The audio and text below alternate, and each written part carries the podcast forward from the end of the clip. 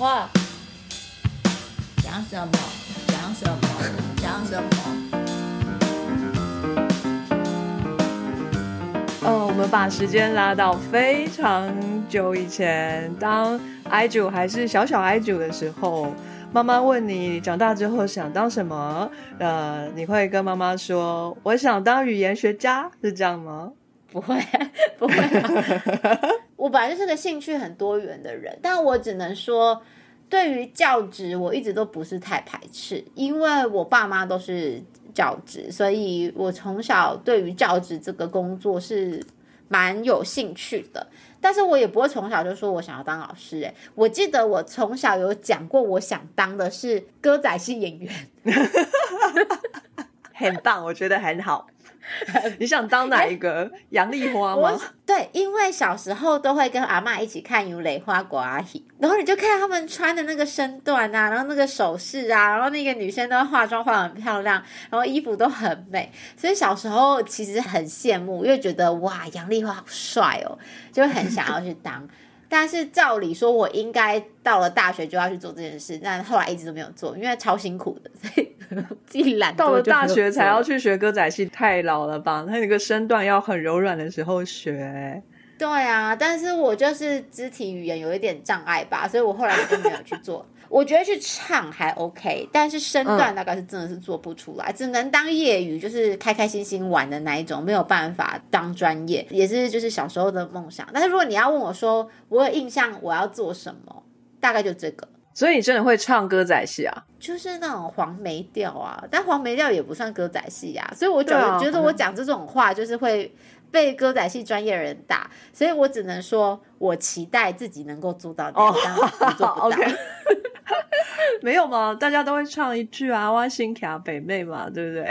对啊，那种那种可以，但就那一句啊，永远的那一句，太帅气了。所以小时候，当你在高中在选组的时候，你就非常的确定。你的志愿吗？还是你还是在犹疑当中，不知道未来想走哪一个方向？呃，我从国小、国中都是分散式自由班，就是他会散在各个班级里面，然后会集中一起。所以哦，对，我要讲一个我丰功伟业，就是因为小时了了大未必佳，就是最好的例子。我小学得过全国科展比赛，而且是化学组的第一名。就是你打许艺如，你打全国科展是找得到我的名字的。哇哦！我还跟李登辉握过手。天哪！偶像，我刚刚说小时聊聊，小时聊聊大未必佳。所以到了国中的时候，我们要选组。那在分散式的时候，我们会分成文组跟理组。我爸就说：“你文组。”可以了啦，去念理组吧。那时候就是担心说，我万一直接去选了文组之后，我理组东西马上就会往下掉。那所以那时候我在国中的时候就选理组，但是我其实学的蛮蛮痛苦的。我说实在，因为我们的老师就是以数学专长，但我数学很差，所以那时候学的蛮痛苦的。到了高中之后，又要面对选组嘛。那我自己当然是喜欢文组的东西，文组东西我很喜欢，但是我也知道我很想学心理学，所以心理学，因为我想要学的是三类的心理学，就是比较是偏向呃临床心理学的部分，所以那边一定要有生物。那既然要考生物，基本上其他也是要考的，所以我那时候后来就选了理组。一方面就是我对心理学很感兴趣，我也觉得说。我如果不好好照顾我的其他科目的话，确实会很糟，那就真的不可能到那个部分。所以呢，我那时候就选了理组，但是因为我的高中的班导是物理老师，但是我们班都不喜欢他的物理课。我高中都狂翘课，我高中是那种物理考卷发下来，我马上全部拆完之后，我就会趴下来睡觉的那一种。最后我就觉得说，好，那我就是放弃物理，反正好像心理系那时候还不看物理吧，还是有几间不看物理，但是我就是想要试试看心理系，所以确实是有一些迷惘，因为我不知道除了心理系之外，我会特别想做什么，但是我不排斥做文组的，因为我爸妈都文组的，哦，所以大学考一考，我考了学测之后，哎。发现我的国文满积分呢，然后我就去，我就去那个那叫什么推甄哦，然后就推甄就上了，所以我就去了中文系了，我就不想再继续准备职考，所以我就上了中文系。那我上了中文系之后，我爸妈是非常开心的，因为我爸妈觉得后继有人啦，所以我们家的书终于有人要收啦，所以对啊，所以就是后来我的大概求学之路大概是这样。好妙哦！就这边一直文组理组的飘来飘去，最后还是绕回来，然后要去学心理学相关的东西，脑神经科学相关的东西，我还要去面对统计，哎，最后还是绕回来了。呃，念了个国文系，皆大欢喜。可是你在国文系里面真的开心吗？蛮开心的，说实在，一方面是我玩有 我玩活动玩的很凶，就是我玩了非常多各式各样不同的活动，认识了很多很厉害的人。我对于做研究其实还蛮感兴趣的，所以那个时候大学的时候不是可以写一些那什么大学的科技部大专生论文吧？那时候我就写，后来找到了就是我。硕士班的指导教授，那个时候就做的还蛮开心的，这样。哦，就是国文的声韵学的部分吗？因为说实在，我对文学还好，我不是，就是我是一个。很乐观的人，然后所以我不太会那种，就是看着花掉落，然后再为他哭，我不会，我不是那种林黛玉的部分，我不是林黛玉型的，我是那种看了之后我就会哦不错啊这样子那种人，所以 我我在情感上面不会有那么大的波动。那所以对我来说，文学作品我其实我没有太深的认识，或是我没有太深的感触，是因为我觉得跟我个性有关系。但是我对于声韵学，对于这种逻辑思考的东西就比较感兴趣，所以后来也才会就是慢慢的走向声韵学这个部分。所以声韵学到底是国文系的还是语言学部分？呃，声韵学呢，是你可以想象成是中文系的语言学，也就是语言学里面也有声韵学。那只是语言学目前台湾学界的语言学声韵学，大部分都是西方的声韵学。那中文系学到的是中文系的声韵学。所以，比如说英文是用 A B C D 拼嘛，对不对？那我们会有国际音标。中文系的呢，我们叫做邦邦并名，非夫凤为，他会用汉字去代表 一帖中药的帖子吗？对，很像。你只要问任何中文系的，问他说：“请问声韵学学的还好吗？”大家一定会一脸呆掉，然后跟你说：“哈，我记得很痛苦。”这就是大部分我朋友的感受，所以就要背很多东西啊，然后就想说哈，他到底在讲什么？但是因为我有一点点语言学的底子，所以我那时候在学的时候还蛮开心，还蛮好玩的。为什么你有语言学的底子？因为我爸爸就是偏语言学的，他在中文系就是偏语言学的，他从小会在家里教你语言学啊。会会 什么东西啦？哦，好，我非常庆幸我父母不会是什么数学还是物理，从小会教你语言学，所以你这个从小不是牙牙学语，你是从声韵学开始的。有没有那么多？没有没有那么夸张啦，我还是自然的自然的成长，自然的长大。只是呃，比如说，嗯，我们就比较会聊到一些跟语言相关的东西。然后，例如说，我在高中就写过一篇小论文，然后我们在谈论说，哎，比如说我们在取名字的时候啊，我们会想象你要叫这个小孩子的名字的时候，你会帮他取，你会选字嘛，对不对？你还会选好看的字，然后念起来好听。然后我们就在研究说，好，那什么东西是念起来好听的？那这个念起来好听呢，会不会有偏男性的跟偏女性的？所以那个研究，我就是去研究说，好，那男性会偏向什么音，女性会偏向什么音？其实就是带有着语言学的基础的东西了。所以大概是从这种很简单的概念去慢慢的衍生出现在这个样。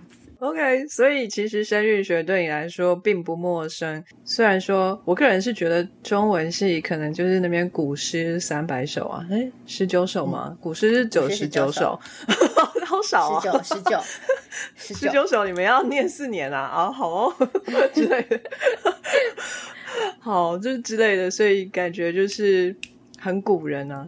感觉 念中文系就都要穿长袍马褂之类的，是这样子吗？这是刻板印象吗？确实，真的会有人穿长袍马褂，真假？但是如果从我大学的朋友来看的话，都还好诶，都不是走这个挂的，但是确实有，不得不说还是有。所以会有分派系的人，你现在是看漫画系的，然后那个长跑马褂的跟你没关系。对，但是比如说我们大学的活动，我们我们就会刻意穿旗袍，然后去表演，我们会表演相声，那就是很中文系啊。然后你知道大学男生就觉得、哇，中文系女生，然后还穿旗袍，哎，好帅哦，赞呢，正呢，就是这种感觉。我们是不会穿旗袍在路上的，所以不用。哦，否则这就不是台湾大学，可能是北大之类的。嗯，对对对，台湾的大学不会做这种事。接着你就继续发展你的学士论文的部分，然后继续念硕士班，这样子是吗？对我硕士班还是在中文系班。我本来大学是中央大学，我硕士班到了成大，换了个不同的环境。我的老师我是双指导，因为我一个是找的是我大学做小论文的老师，一个是校内的老师，所以那时候做了一个双指导的讨论。那现在这个。论文的题目呢，我还记得。我不知道你们有没有这样的经验，就是当人家会问你说：“哎，你的论文是写什么啊？”然后你就会说：“嗯，可能讲出来了，大家比较不知道啦，很冷门。”他说：“不会啦，音定很有趣，来跟我分享一下。”我就会跟他说：“哦，我的题目是广韵鼻声韵尾。”然后大家就会突然看着我，他说：“哦，哎，一如你要不要去吃饭？”这样，你知道久了之后就会觉得。好了，那就干脆就不讲好了。我的硕士班其实做的是一个非常打底的题目，因为我的老师也觉得说，我在现在硕士班的基础训练应该是要好好的打底，然后做一个比较基础的训练，培养整个学术的架构。诶，我在硕士班的时候做的是这样子的题目，是鼻音的韵尾吗？就嗯嗯嗯哦之类的吗？好，广韵是一本字典，然后呢，我去研究这本古老的字典。然后这本古老的字典呢，它做了什么事情呢？就是你刚刚说的没有错，就是我要去找鼻音韵尾，然后找谐声字。那什么是谐声字呢？谐声字有点类似我们说的有边读边没边读中间。那大概比如说同样的声符的字，声音会类似吧？就是你可以想象，就是比如说江河的河好了，右边如果有可这个字的话，大部分的字都会跟可这个音很像。这叫谐声字，我就是在研究说，好，那我就把所有的阳声韵的谐声字拉出来，然后看一下他们会不会真的是这样，是不是真的都一样，音是不是都一样啊？如果不是，为什么？呃，有蛮多原因的耶，比如说主要是传抄错误，有时候是因为文字的改换跟演变蛮多的，传抄错误是人为错误，有一些是自然而然的演变，那。跟不同的东西就误会在一起了哦！我要重讲一遍，我的叫做广韵双唇鼻音韵尾例外谐声字探究，太长，太长，对不对？而且看不懂，所以 对我做的就是这样子的研究。那一阵子就是你觉得一直翻字典呐，然后去查，然后你要除了查这个之外，你要去找到它的缘由，所以很像历史系的工作，你就是一直在查过去的东西这样子。你要怎么区分它是？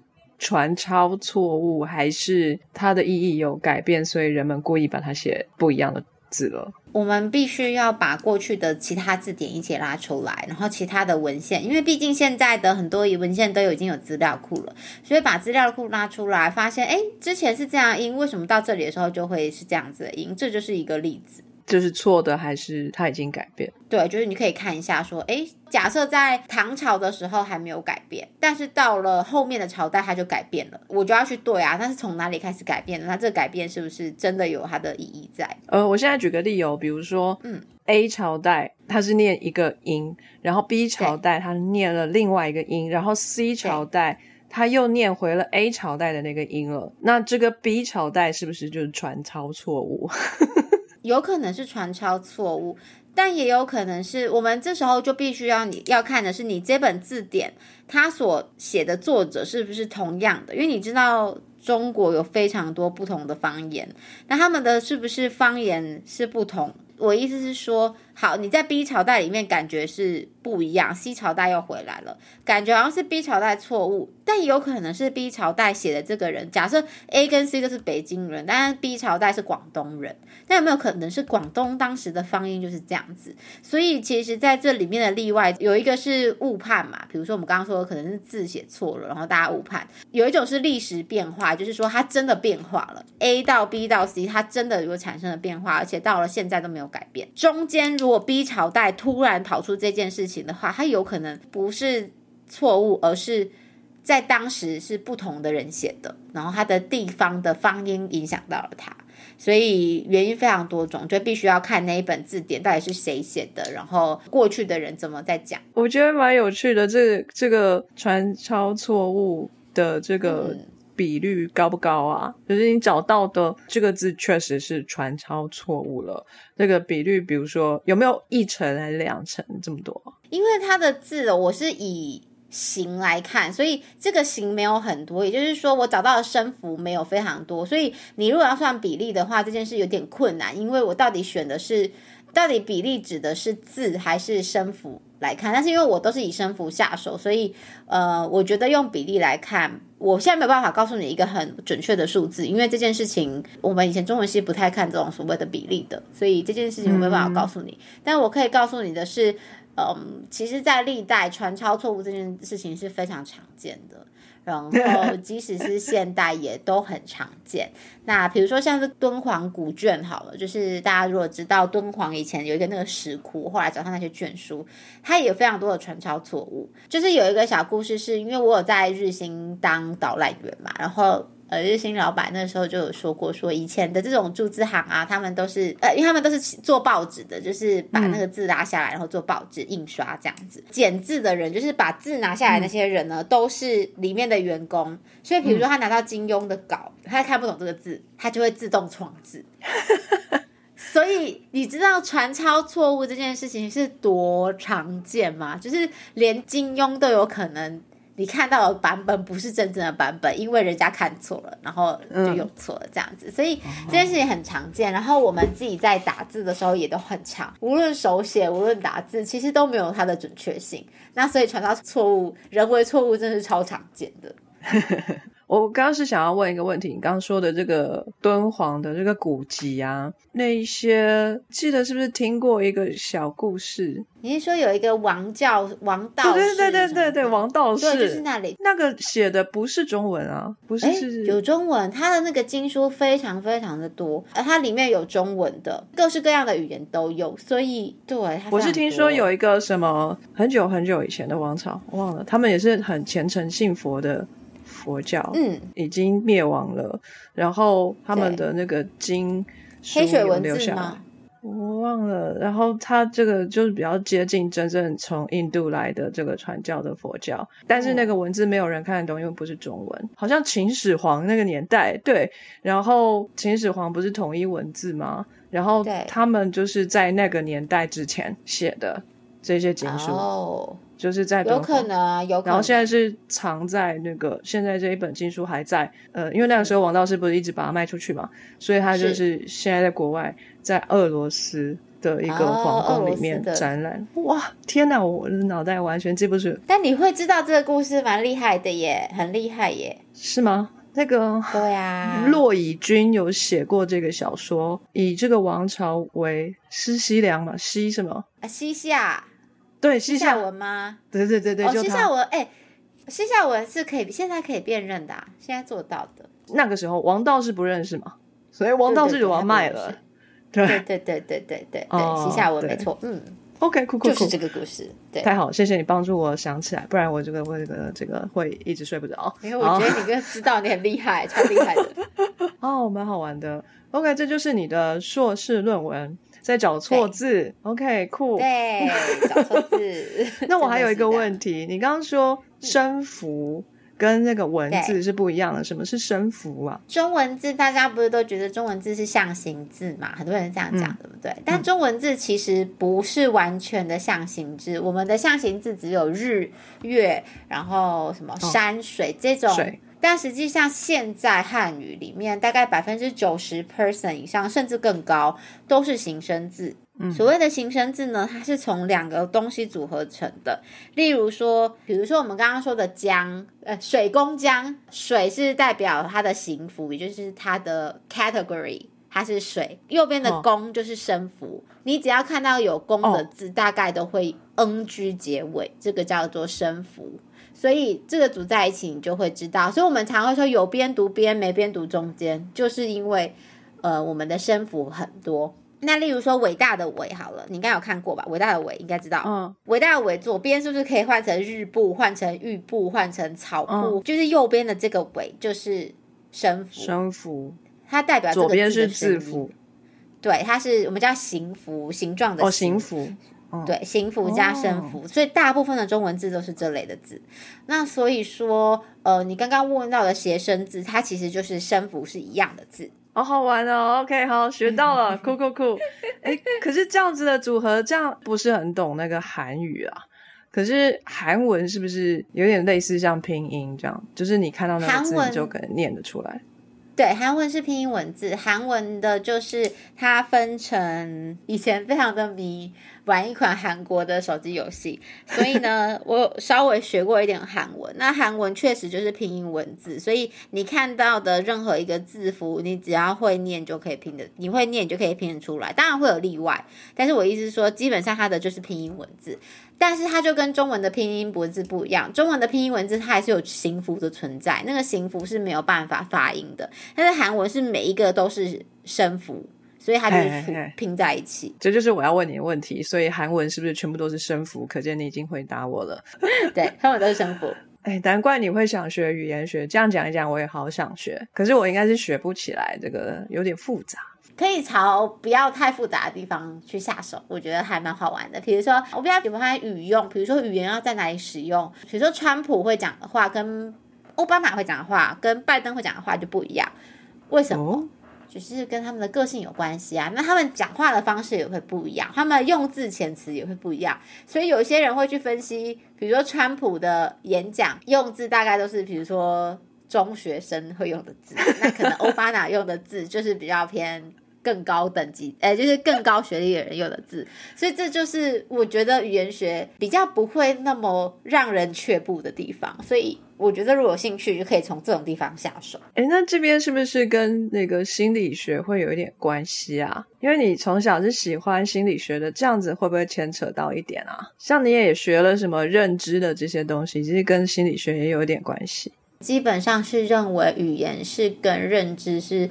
分不开的，我们会讲话，任何的东西其实都跟认知相关，因为认知跟心理学本来就是非常紧密的学科，所以都会相关，蛮相关的这样。那你之后也会想要朝心理学前进吗？如果以学科的专业来看的话，我要跨到心理学太难，但是它可以作为我自己论文的很好的辅助的方式。我常常听到一个词叫做语言治疗。这边是对要治疗你说话的方式，还是用语言来治疗你心理的问题呢？到底是语言治疗是什么？语言治疗是所谓的，就是你刚刚第一个的说法，我语言讲不好，我要怎么让他讲好？这是因为中文的语序啦，不然其实照理说应该是叫做治疗语言，就是我要去治疗语言，对不对？那所以比如说有一些是脑伤患者。呃，比如我认识的人，他有人中风过，他中风过后，大概前半年，他都连自己的名字都讲不出来，他也没办法写字，也认不得字，叫他自己表达一句话都没有办法。那这个时候就可以做语言治疗，治疗说我们可以用很多的方式去促进他大脑的连接，然后让他帮助他讲话。那语言治疗也有，比如说有人大舌头，要怎么样帮他讲话不会大舌头，就 有。各式各样的语言治疗，就是帮助他们能够像我们一般人这样讲话的方式，都是朝着这个方向发展。那这个是语言学家的工作吗？还是医生啊？这个有自己的专业耶，就是语言治疗师是自己的一门专业。当然，他们会语言学，他们也必须要懂。比如说生理跟教学跟治疗这些地方，所以我我个人觉得更复杂的专业，我觉得它比较偏向医学那个层面了。对，嗯但是确实有语言学家会想要去做这件事情，所以嗯，反正面向蛮多的，但是跟我们确实蛮相关的。只是我目前很少听到语言学的同学是去做，因为毕竟又是一个全新的大挑战，这样子。太酷了！那这样一路听过来，好像没有看到你从哪里学会了城市语言。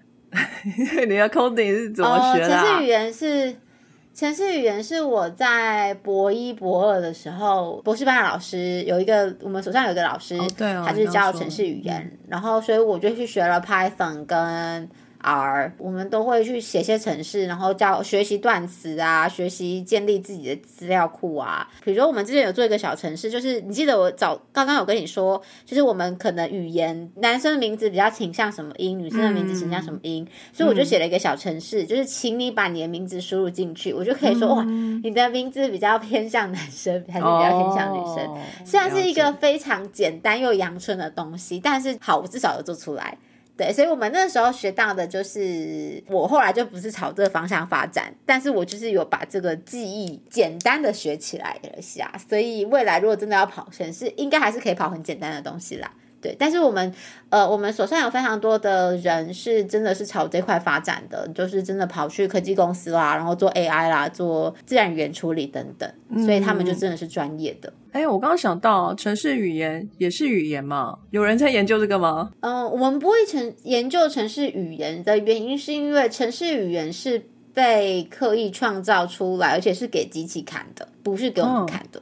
嗯哼，所以目前我不会看到有人去研究哦，城市语言是什么，因为它的规则一开始就被写好了。除非城市语言它自己就会发展出一套语言，那我就会有兴趣。如果真的有人工智慧把它发展成他们自己的规则，就发现哎，这个 AI 自己会写自己的城市，对，那可能大家就会更有兴趣。我不知道啦，是我目前还没有接触到，还是真的没有人做，这我就不知道。但是我们语言学目前 focus 还是在人类创造出来的这一些可以用来沟通的东西。所以其他动物就不算。其他动物会比较偏动物行为学，嗯但是也不是没有看到有人在做动物的发声，也是有看过。语言学去做动物的发声，非常困难。我说实嗯在，就是我们能够做的，比如说是声谱分析，我觉得那个都已经偏向动物行为学了。那个我们都再怎么比，都不可能比动物行为学的还要专业。这样，但我会对这件事情很感兴趣，是因为。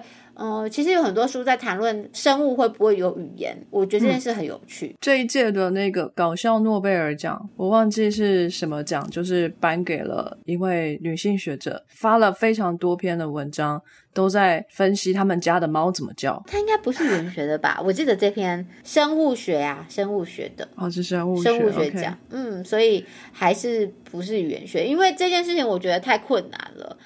语言学还要处理到动物的行为这件事情，因为基本上语言学当时的概念，语言是有跟人类想，是由人类出来的，不是说动物就没有语言，不是，是语言学当时为了研究，其实大部分就是为了人类的语言，所以就不会有这件事情去研究什么猫啦，研究什么那个，我们就如果要做，就必须要跟其他的专业合作，我觉得才会比较好。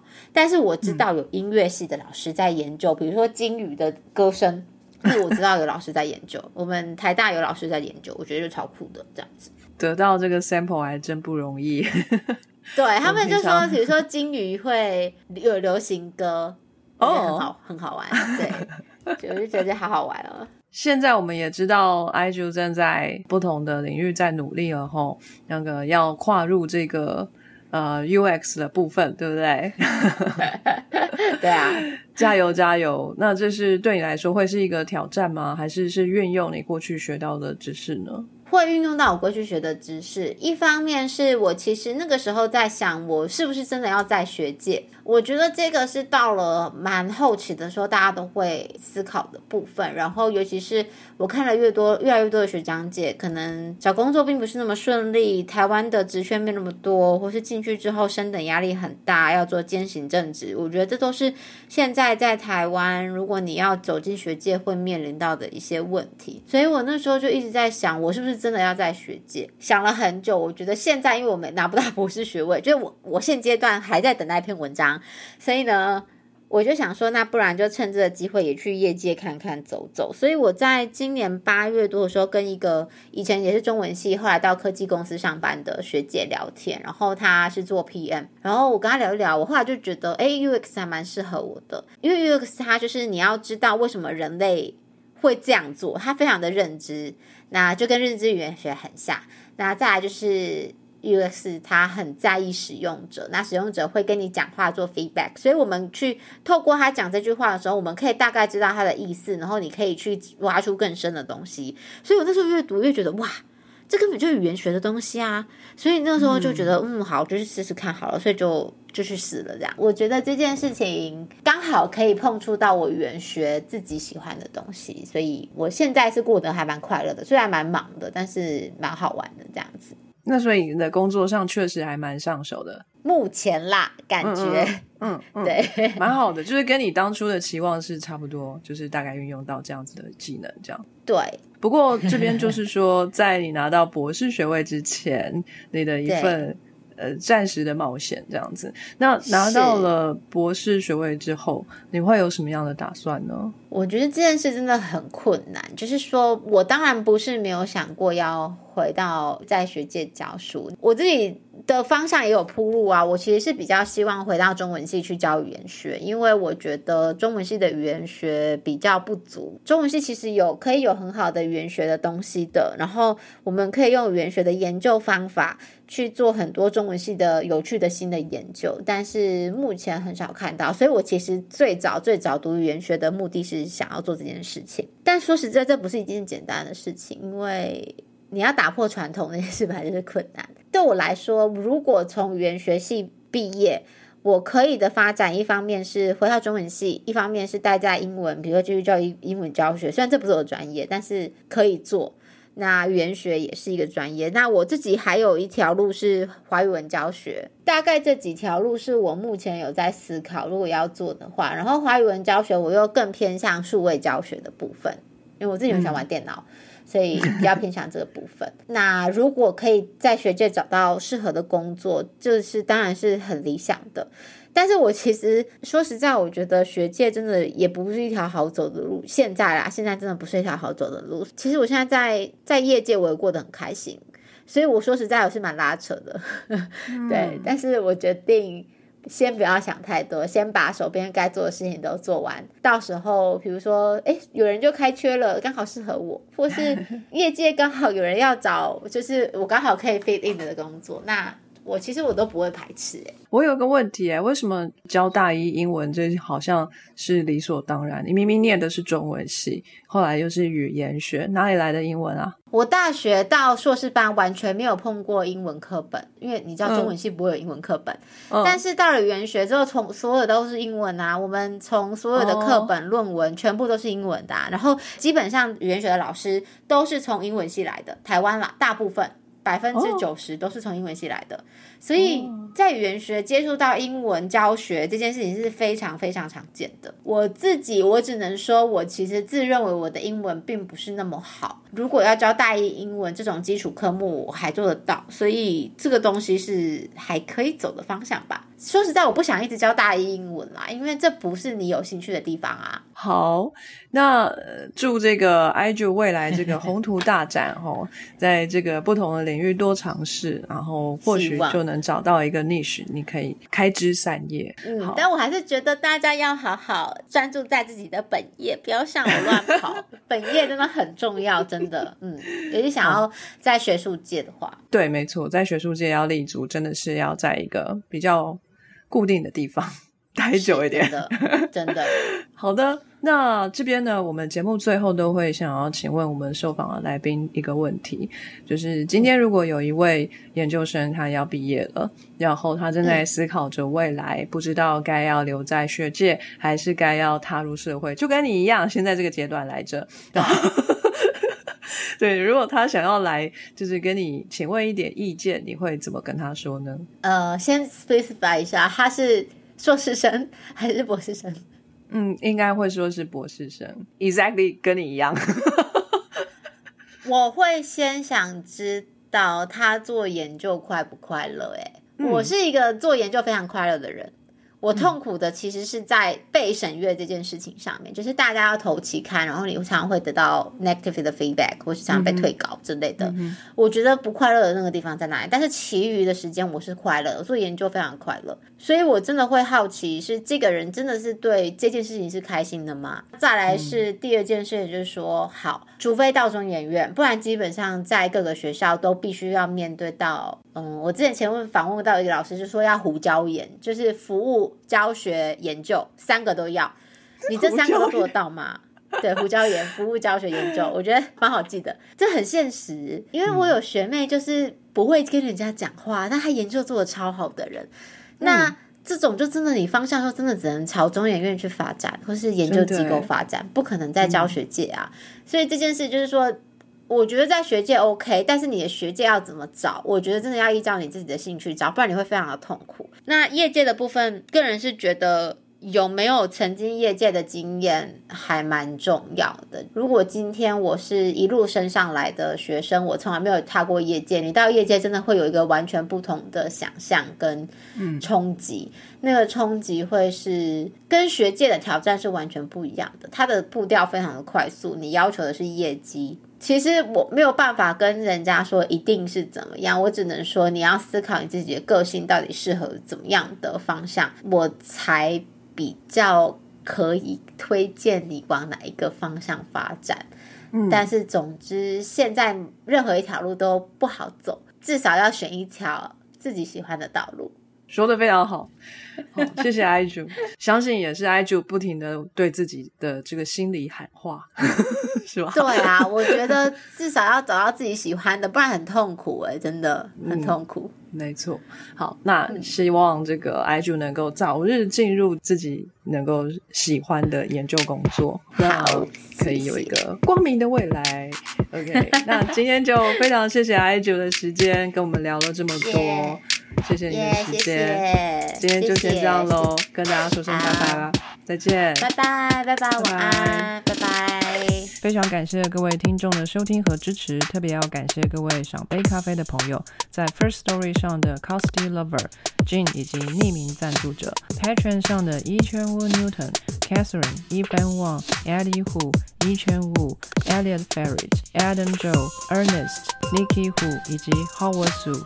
Sky in the World 在各大 Podcast 平台都能收听得到，Anchor、SoundOn、Spotify、Apple Podcasts、KKBox 都能搜寻得到 Sky in the World 的节目。另外，Sky in the World 也会在脸书页面以及 Instagram 上分享科学家的八卦、科学新知，还有编辑们的日常给大家。有任何问题以及意见，都可以在各大平台上留言，让我们知道，我们将竭尽全力为您寻找答案。欢迎追踪分享 Sky in the World，让更多人知道有趣的科学哦。